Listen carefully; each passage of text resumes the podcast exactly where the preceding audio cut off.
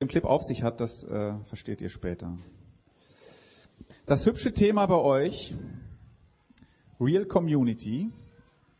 Und dann heute eben, das ist gar nicht so einfach mit der Maus hier. Könnt ihr das eigentlich lesen da hinten? Also äh, jetzt Angriff. Und dann der Untertitel, was Gemeinschaft gefährdet. Also wenn ihr so ein Thema wählt, kann man sich natürlich irgendwie denken, dass bei euch vielleicht jetzt irgendwie die Hütte brennt äh, und es Probleme gibt äh, und dass ich die jetzt lösen soll oder euch mindestens helfen soll, wie ihr mit eurer gefährdeten Gemeinschaft umgeht. Wie auch immer, ich versuche heute eine Antwort auf diese Frage, was Gemeinschaft gefährdet. Und ich bringe sie gleich am Anfang, jedenfalls die oberflächliche Seite dieser Antwort.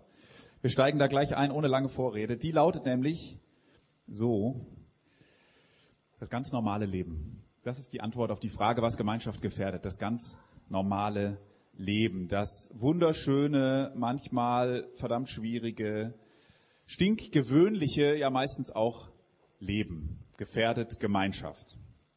So ist das zum Beispiel in der Liebe. Also das ist ja eine Form von Gemeinschaft, die wir so kennen. Ähm, ihr seht da so Ausschnitte, das ist aus einem Zeitartikel von vor paar Wochen, weiß nicht genau wann.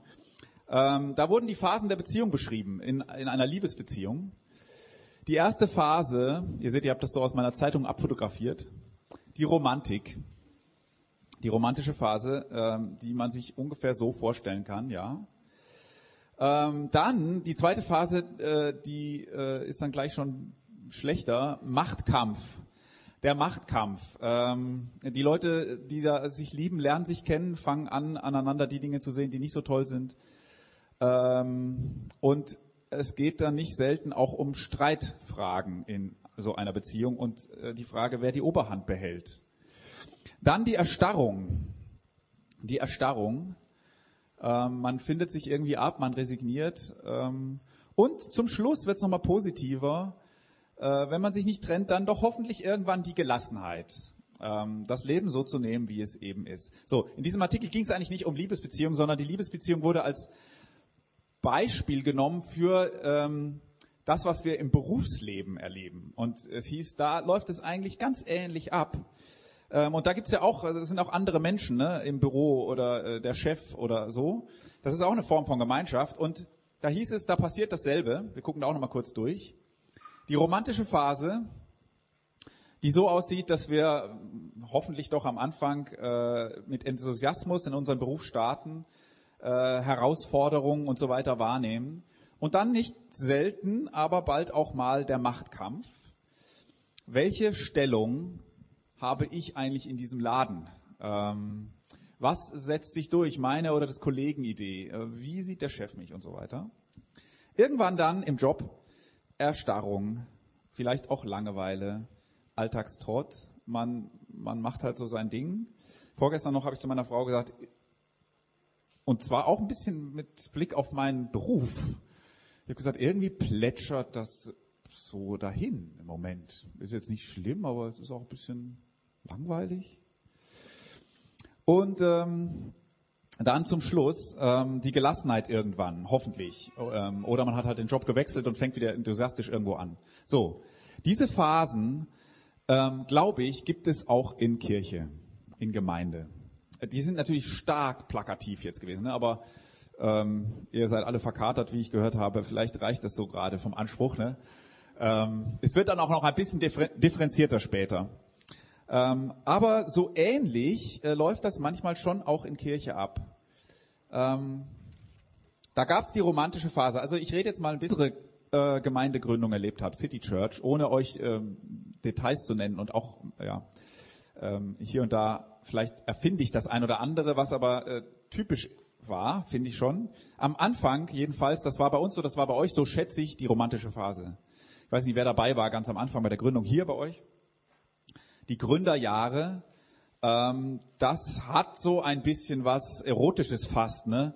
Also jedenfalls ist es dynamisch. Man, äh, ein paar Leute entwickeln eine verrückte Idee und die wird dann wahr und äh, irgendwie scheint sogar Gott irgendwie mit dabei zu sein und das, äh, diese Sache vorwärts zu bringen. Ähm, und das ist spannend. Und ähm, Das ist vielleicht auch anstrengend, aber das ist in der Regel etwas, wo wir gern dabei sind. Und das Team ist so toll und überhaupt. Und irgendwann dann, das dauert ein bisschen, ja, oh nee, ich wollte gar nicht vorwärts. Irgendwann dann findet man sich da unten im Machtkampf wieder. Das war jetzt bei uns nicht so ganz furchtbar. Es gibt Gemeinden, die zerreißt das fast nach einer Zeit. Äh, Machtkämpfe. Ähm, also, jetzt erfinde ich mal was, aber so ähnlich kenne ich das schon auch von, von uns. Ähm, der, der Laden hat Fahrt aufgenommen, ne? es sind Leute dazugekommen, es wächst und so. Ziele sind auch schon erreicht. Und jetzt fällt einem plötzlich auf, so ganz, ähm, so ganz gleich ist der Traum von Gemeinde gar nicht, den wir haben. Also der eine will da lang und merkt plötzlich, oh, oh, nee, also ich träume eigentlich davon oder davon. Also gerade weil du Ziele erreicht hast ne, und die nächsten jetzt geplant werden müssen, merkt man plötzlich, ey, wir haben ganz schön unterschiedliche. Es entstehen Konflikte um Positionen. Die Worship-Leiterin, die, äh, die das super gemacht hat mit 20 Leuten im Wohnzimmer hier so, das ist nicht mehr so ganz passend bei 150. Und jetzt kämpft sie um ihre, um ihre Position da und äh, kann es aber nicht äh, bleiben, wird verletzt. So. Das sind so, so Dinge, die passieren, ähm, wenn man mal länger Gemeinschaft ist und unterwegs ist zusammen. Und je mehr Leute dazu gekommen sind, desto größer ist die Wahrscheinlichkeit ja auch, dass da einige von diesen Leuten seltsame Leute sind. Ne? Also nicht so dein Fall und du bist auch nicht so ihr Fall. Und aus ihrer Sicht bist du der Seltsame. Ähm, also jedenfalls plötzlich merkst du, die am Anfang voll dabei waren, sind nicht mehr da. Ähm, oder sind innerlich nicht mehr da. Ähm, und natürlich sind mittlerweile neue Leute dabei, die noch voll in der romantischen Phase sind, die sagen, was ihr macht, ey, geil und so, ja. Ähm, die geben Gas, andere ziehen sich zurück. Ich hoffe, ich beschreibe etwas, wo ihr so auch einzelne Dinge verbinden könnt mit dem, was ihr in eurer Gemeinde erlebt. Und jetzt ist die Frage, wollen wir eigentlich dahin zu dem letzten Punkt, zur Gelassenheit? Ähm, ich würde sagen, jein. Ja, auf der einen Seite, weil in dieser ganzen Frage, wie können wir Gemeinschaft leben, Beziehungen leben und so, ist es schon gut, wenn wir auch ein bisschen Gelassenheit entwickeln und uns im Klaren sein, das wird nicht mehr so romantisch wie ganz am Anfang. Also ein bisschen Gelassenheit ist kein schlechtes Ding. Aber auch nein, wir wollen da nicht hin, denn Gemeinschaft ist und bleibt etwas, worum man kämpfen muss. Wir sollten uns nicht mit etwas abfinden, aus Gelassenheit und Kampf um, um Gemeinschaft. Die versuche ich heute so ein bisschen rüberzubringen. Paulus wusste darum. Paulus kennt ihr hoffentlich, der erste Kirchengründer, Pionier, Missionar. Und durch ihn entstanden viele solche christlichen Gemeinschaften wie eure. Das fühlte sich vielleicht damals ganz ähnlich an, wie, wie das, was ihr hier macht. Wenn Paulus Gemeinde gründete, an ganz normalen äh, Orten, an denen man sich sowieso traf. Und dann erleben aber diese Gemeinschaften genau dasselbe wie wir nach ein paar Jahren. Äh, die romantische Phase ist vorbei, es gibt Machtkämpfe und so weiter. Und Paulus schreibt diesen Gemeinden Briefe und versucht zu helfen und Mut zu machen. Und ich lese deshalb gleich einen Abschnitt aus Römer 12. Das wird dann ziemlich klein da sein, ähm, aber ich lese es euch hervor. Ähm, so, jetzt ist aber Paulus, ich weiß nicht, ob wir hier Paulus-Fans haben, für mich ist er manchmal so ein Typ, wo ich denke, ja, er hat eigentlich immer recht, aber mh, mm, er ist auch in seiner Art ein bisschen appellativ. Also, das werdet ihr auch gleich merken, er sagt im Grunde immer, macht das, lass das, so funktioniert das. Ähm, wenn er nicht gerade theologische Sachen ausführt, dann sagt er ziemlich klar, was Sache ist. Und er hat dann meistens recht, aber es, emotional berührt es mich dann selten so, dass ich denke, boah, der hat mich jetzt richtig motiviert, der Mann. Deshalb habe ich zur Ergänzung des Paulus ein Bild dabei, das jetzt sehr emotional ist. Ein musikalisches Bild. Ihr habt den Anfang schon gesehen. Ähm, und jetzt schauen wir den zweiten Teil an von, dieser Typ heißt Beck und er covert einen Song von David Bowie. Und ähm, dieser Teil ist ganz schön lang. Sieben Minuten kommt das jetzt gleich. Aber nur wenn wir den ganz, ich habe versucht, kann man den kürzen oder so, nee. Wenn wir den ganz anschauen, kommt, glaube ich, rüber, was ich meine. Und wenn ihr euch von meiner Predigt nachher nichts behalten könnt und euch nur das merkt, was dieses Bild gleich aussagt, dann habt ihr, glaube ich, schon ganz schön viel mitgenommen heute. Also lasst es mal auf euch wirken, die Musik. Achtet auf das, was ihr seht und hört. Ähm, ihr seht da eine Gemeinschaft, wo sehr, sehr unterschiedliche Akteure zusammen eine sehr, sehr schöne Sache kreieren. Und sie sind verbunden durch diesen Back, der in der Mitte steht, und dieses eine Lied, was sie zusammen kreieren. Und nehmt mal wahr, die, die Gesichter, die Hautfarben, die Stile, die aus, die Arten sich auszudrücken, die, die verschiedenen Instrumente, einer jodelt, also, okay, ich glaube, ihr habt es verstanden. Wir können das so richtig laut, also so laut, dass man es noch angenehm findet, aber das muss schon ein bisschen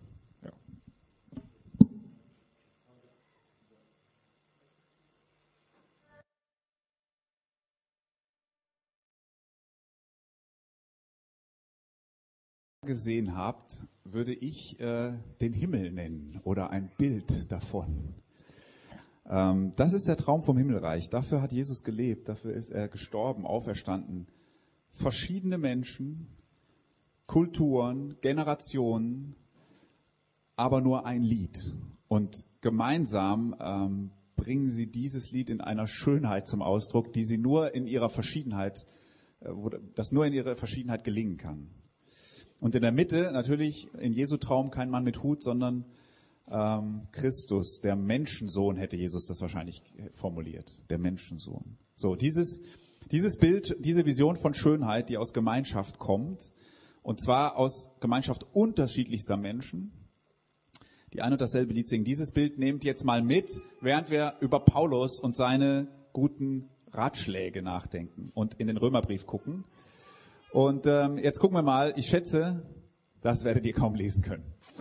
Ähm, aber ihr müsst mir jetzt halt glauben, dass das, was ich jetzt vorlese, wirklich da steht. Die Liebe soll echt sein, nicht geheuchelt. Verabscheut das Böse, haltet, unbeirrbar an das, haltet euch unbeirrbar an das Gute. Lasst im Umgang miteinander Herzlichkeit und geschwisterliche Liebe zum Ausdruck kommen. Übertrefft euch gegenseitig darin, einander Achtung zu erwarten dient dem Herrn. Freut euch über die Hoffnung, die ihr habt. Wenn Nöte kommen, haltet durch. Lasst euch durch nichts vom Gebet abbringen. Helft Gläubigen, die sich in Not, einer Notlage befinden. Lasst sie mit ihrer Not nicht allein. Macht es euch zur Aufgabe, gastfreundlich zu sein. Segnet die, die euch verfolgen. Segnet sie und verflucht sie nicht. Freut euch mit denen, die sich freuen. Weint mit denen, die weinen. Lasst euch im Umgang miteinander davon bestimmen, dass ihr ein gemeinsames Ziel habt. Seid nicht überheblich, sondern sucht die Gemeinschaft mit denen, die unscheinbar und unbedeutend sind. Haltet euch nicht selbst für klug. Vergeltet niemand Böses mit Bösem. Bemüht euch um ein vorbildliches Verhalten gegenüber jedermann. Wenn es möglich ist und soweit es an euch liegt, lebt mit allen Menschen im Frieden. Recht euch nicht selbst. Liebt eure Feinde. Nein, Quatsch. Recht euch nicht selbst, liebe Freunde, sondern überlasst die Rache dem Zorn Gottes. Denn es heißt in der Schrift, das Unrecht zu rächen ist meine Sache, sagt der Herr. Ich werde Vergeltung üben. Mehr noch, wenn dein Feind hungrig ist, gib ihm zu essen. Und wenn er Durst hat, gib ihm zu trinken. Ein solches Verhalten wird ihn zutiefst beschämen. Lass dich nicht vom Bösen besiegen, sondern besiege das Böse mit Gutem. So, sehr viel ich habe knapp 30 Anweisungen gezählt. 30 verschiedene Dinge. Nicht, sie gleichen sich, aber 30 Anweisungen. Und ich werde sie jetzt, weil sie sich gleichen, zusammenfassen und drei, drei Antworten daraus machen auf die Frage, was gefährdet Gemeinschaft? Und vor allem, was können wir tun, ähm, um trotzdem dieses gemeinsame Lied zu singen? Was könnt ihr tun? Was können wir als City Church Würzburg tun? Der erste Punkt ähm, der Gemeinschaft gefährdet und wo Paulus hilfreiche Sachen sagt, das ist dieser Punkt hier. Menschen nerven. Äh, das gefährdet Gemeinschaft. Menschen nerven. Ähm, leider ist das so. Nicht immer natürlich, ne? Nicht alle nerven immer, aber einige oft, keiner nie. Ähm, und das ist das ganz normale Leben. Ich habe am Anfang gesagt, die Antwort ist, liegt eigentlich im ganz normalen Leben, weil das Leben so ist, wie es ist sind Menschen so wie sie sind und Menschen nerven manchmal. Da ist jetzt also dieser Traum von einer starken Gemeinschaft, von diesem gemeinsamen Lied, von einer Kirche, in der sich alle mögen, von einer Heimat, wo du angenommen bist, wie du, wie du eben bist. Oder vielleicht sogar von einer Kirche, die eine Bewegung auslöst, wo sich die Welt verändert oder wenigstens eine kleine Welt. Und äh, da ist der Traum von dem Superteam, äh, das super zusammenspielt und so. Aber im Alltag nerven diese Leute manchmal, auch in der Kirche. So, ich fantasiere jetzt noch mal ein bisschen. Ähm, das habe ich also mir jetzt nicht heute Morgen überlegt, als ich bei euch hier reinkam, ja. Aber vielleicht ist es bei euch auch so mal so. Es ist Sonntag. Ähm, du bist noch müde von der Woche oder von gestern Abend oder heute früh. So, was, was ich jetzt brauchen würde, wäre Ruhe, Inspiration, wenn ich da so zum Gottesdienst gehe, ne? Kraft irgendwie für meinen Alltag, vielleicht auch wieder Hoffnung, Gottesbegegnung, so Sachen. Als erstes mal finde ich keinen Parkplatz. Zu viele wollen hier hin. Ne? Also da fängt es schon an. Menschen nerven beziehungsweise deren Autos. Stören mich, sind mir im Weg eigentlich. Am Eingang werde ich begrüßt, überschwänglich, von Person X. Ich finde sie nicht so sympathisch, das weiß sie aber nicht. Ähm, nun gut. Im Gottesdienst äh, zeigt jemand eine Meditation. So mit so Landschaftsbildern, christlichen Texten. GEMA-freie Panflötenmusik. Der kalte Hauch des Todes würde das jedenfalls für mich bedeuten, so etwas. Und warum hat die Band eigentlich nicht mehr geübt? Und nach dem Gottesdienst äh, treffe ich auf Person Y, die ist nicht überschwänglich, die hat in der Regel immer Schwierigkeiten, erzählt auch gern davon, ich mache den Fehler zu fragen, wie es ihr geht. Und dann kommt Person Z und ich bin ein bisschen äh, glücklich, dass sie kommt und mich rettet. Ne? Und sie müsste unbedingt mit mir reden und so. Ähm, Z fragt, ich mag Z, aber Z fragt, ob ich für ihn einspringen könnte nächste Woche. Äh, sei mal das dazwischen gekommen. Ich ringe mich durch zu einem Nein und habe dann ein schlechtes Gewissen. So, Menschen, normale Menschen nerven, stehen im Weg. Manchmal haben wir das Gefühl, sie hindern uns ein bisschen daran, ein richtig schönes Leben zu leben. Manchmal. Einfach durch ihr So-Sein. In der kleinen Gruppe, wie heißt das bei euch? Bei uns heißt Mini-Church, bei euch heißt Homezone. nicht lesen, aber ich färbe sie mal ein, dann seht ihr wenigstens, dass ich noch von diesem Text rede. Wobei, so kann man es sogar ein bisschen besser lesen in der ersten Reihe. Ne? Übertrefft euch gegenseitig darin, einander Achtung zu erweisen, sagt er. Und dann seid nicht überheblich, sondern sucht die Gemeinschaft mit denen, die unscheinbar und unbedeutend sind, also die zu treffen, die ich jetzt vielleicht nicht gleich mit Kraft erfüllt, ja, jedenfalls nicht auf den ersten Blick. Haltet euch nicht selbst für klug. Ähm, Appelle, sag ich ja. Ne? Aber dahinter steckt eigentlich etwas, was sehr wichtig ist und was vielleicht auch mit diesem, wir sollten das Ganze mit der Gemeinschaft auch ein bisschen entspannter sehen, zusammenhängt. Dahinter steckt eine Einstellung, von der Paulus findet, die solltet ihr euch zu eigen machen nämlich eine veränderte Einstellung zu Menschen, die nerven. Und diese laut, lautet so, diese Einstellung, das wird jetzt ein bisschen wehtun, weil es auch wieder anstrengend klingt. Ich bin nicht der Mittelpunkt. Die Einstellung, ich bin hier nicht der Mittelpunkt. Wir Menschen laufen mit einer Werkseinstellung umher, meistens. Die lautet anders. Irgendwie geht es in meinem Leben um mich. Das ist unsere Werkseinstellung. Irgendwie geht's um mich und die anderen sollten mein Leben irgendwie bereichern. Und wenn sie das nicht tun, dann stehen sie mir im Weg und dann nerven sie ein bisschen. Ich akzeptiere sie natürlich, aber äh, sie nerven ein bisschen.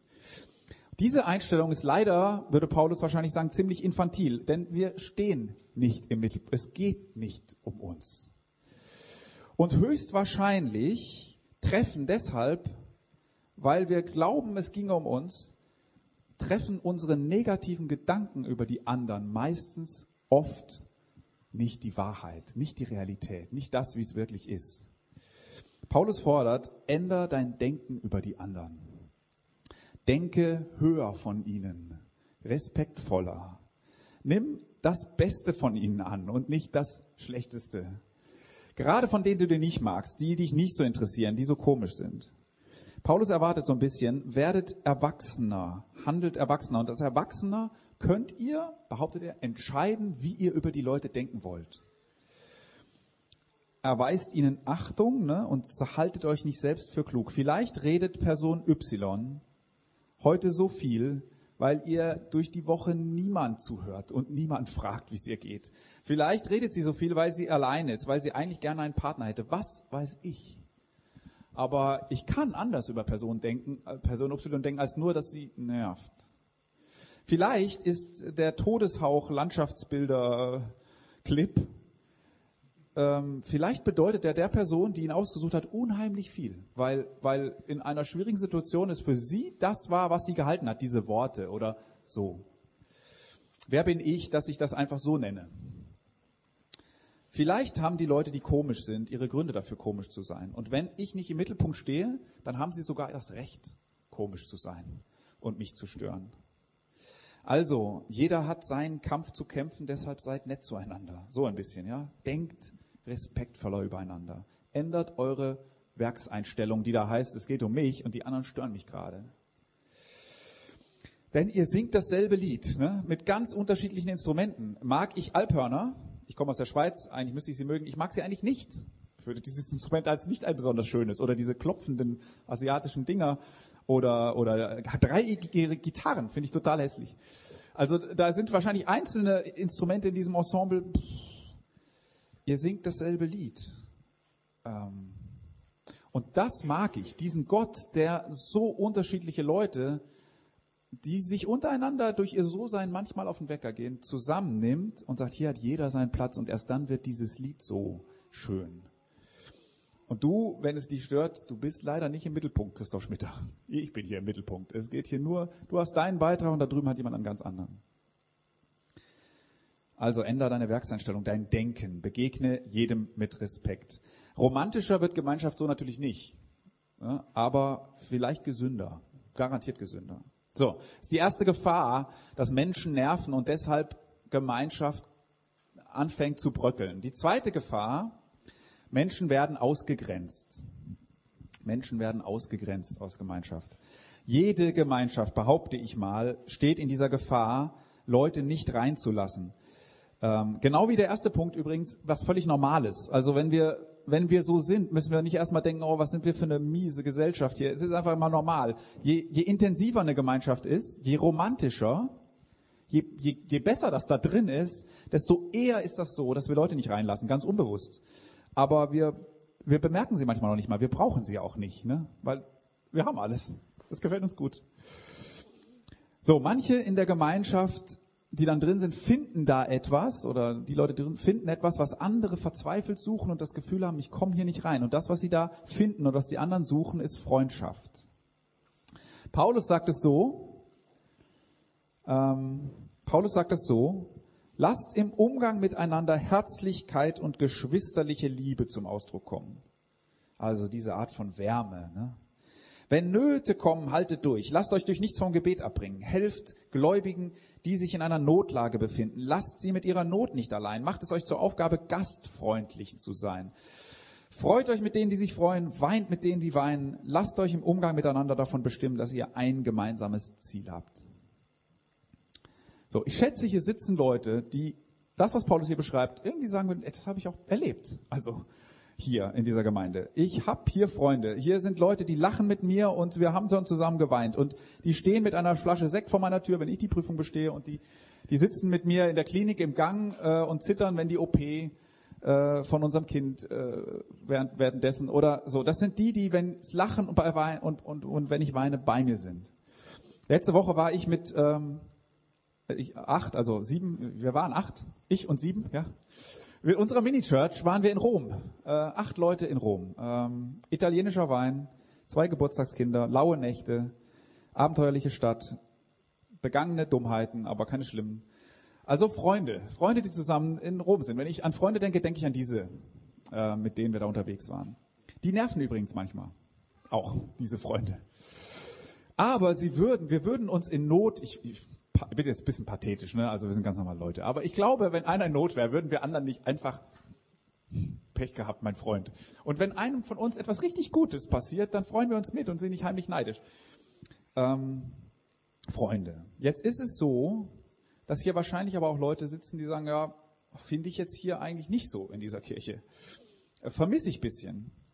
Manchmal begegnen mir in unserer Gemeinde Leute, die Freunde suchen und keine finden oder nur mäßig wenigstens erfolgreich dabei sind. Und das gefährdet dann natürlich Gemeinschaft, weil sie frustriert sind und das Gefühl haben, ich komme ja hier nicht rein, geschlossene Gesellschaft. Was können wir tun? Wieder ein paar Tipps von Paulus sozusagen.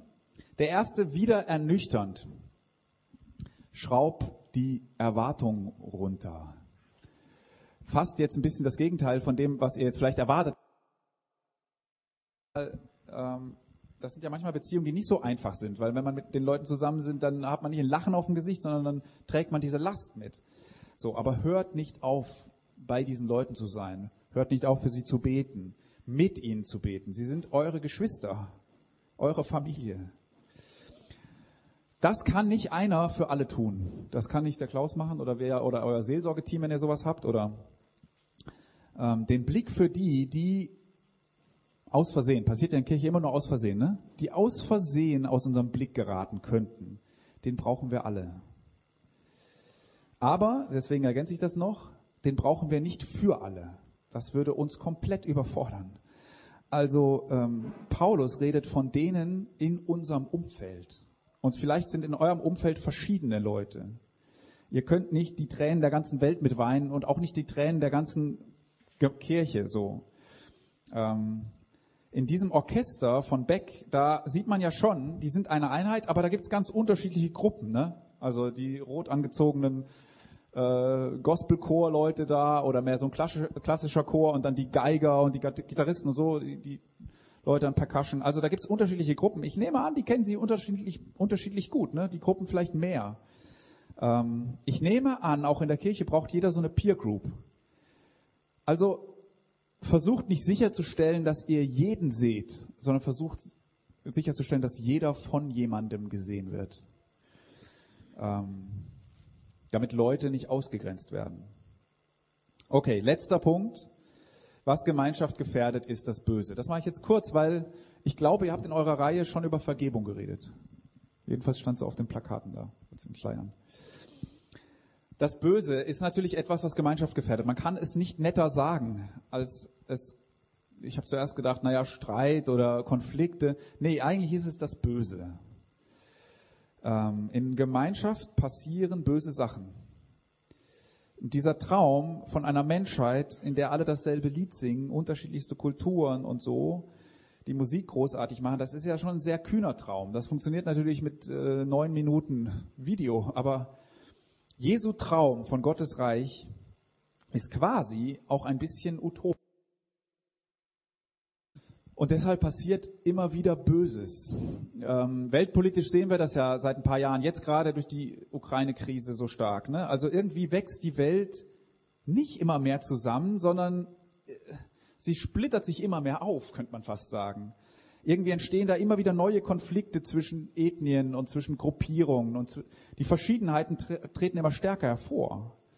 Weil Menschen natürlich mit Recht für, für ihre Freiheit kämpfen oder so, äh, aber zu oft kommt dann Gewalt ins Spiel und dann Gegengewalt und, und dann entsteht irgendwie, obwohl es keiner will, das Böse in Gemeinschaft. Ähm, und manchmal kann man gar nicht mehr so richtig unterscheiden, wer ist jetzt hier eigentlich Opfer und wer ist jetzt hier eigentlich Täter. Ich habe im Sommer ein Buch gelesen, letzten Sommer, von der Ausgrenzung zur Umarmung. Wolf. Wie das ist, wenn normale Leute zu Tätern werden. Wie das ist, wenn, äh, wenn Täter Opfer verletzen und, und irgendwann die Opfer, wenn sie denn zu ihrem Recht kommen, nicht selten ihrerseits zu Tätern werden und es jetzt wieder zurückgeben. Und, äh, und er hat erlebt, wie das ist, wenn das Böse plötzlich aus Nachbarn Feinde macht. Und er sagt in diesem Buch, braucht er so dickes Ding, ne? Aber im Grunde sagt er, es gibt nur einen Weg daraus und der lautet Vergebung. Und wer ihn geht, geht einen sau anstrengenden Weg, weil Vergebung kostet immer unheimlich viel. Aber es gibt keinen anderen Weg. Paulus äh, sagt das auch, jetzt lese ich diese Texte nochmal vor. Verabscheut das Böse, haltet euch unbeirrbar an das Gute und dann segnet die, die euch verfolgen segnet sie, verflucht sie nicht. Vergeltet niemand Böses mit Bösem.